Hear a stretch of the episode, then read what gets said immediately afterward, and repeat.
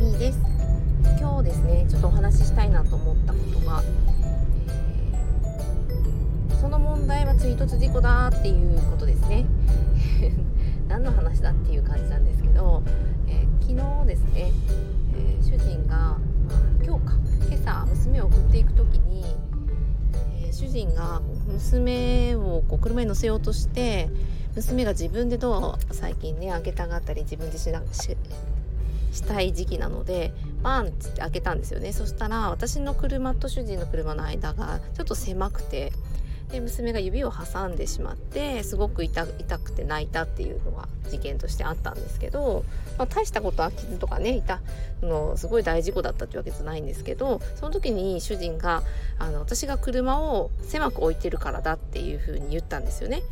でそもそもでも狭く置くようになってしまった原因がその反対側の一番端っこに、えー、主人の自転車ですね。通勤用の自転車を止めるところを作ってでそこに止める時に、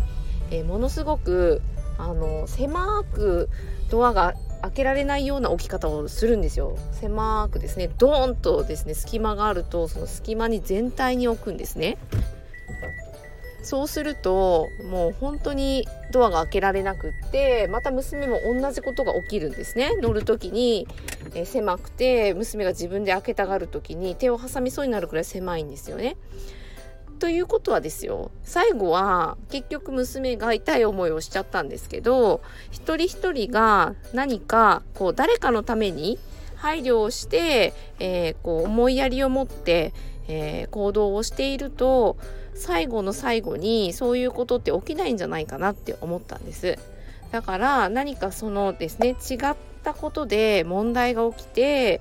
えー、今日は娘のね指を挟むっていうことだったんですけどちょっとやっぱり俯瞰してなんでこういうことが起きたのかなっていう癖をですねやっぱつける必要があるなと。そうしないと今あの狭かったからだっていう風に言ってしまうとそれって、まあ、病気で言うとちょっと薬で症状を抑えときましょうかみたいなまあ、根本的な体の中のこととか生活習慣が変わらないので病態って変わらないっていうことになるんですよね。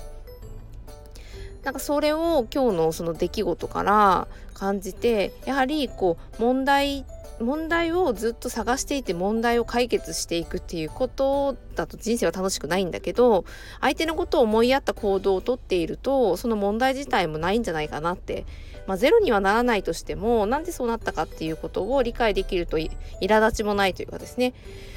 なので、えー、まあ、その人の状態でその俯瞰して考えるところの余裕っていうのも必要になってくるので自分自身がどういうふうに、えー、日頃ですね 余裕を持つ生活をしてるかっていうのもこれは抱き合わせてやっていかないといけないなって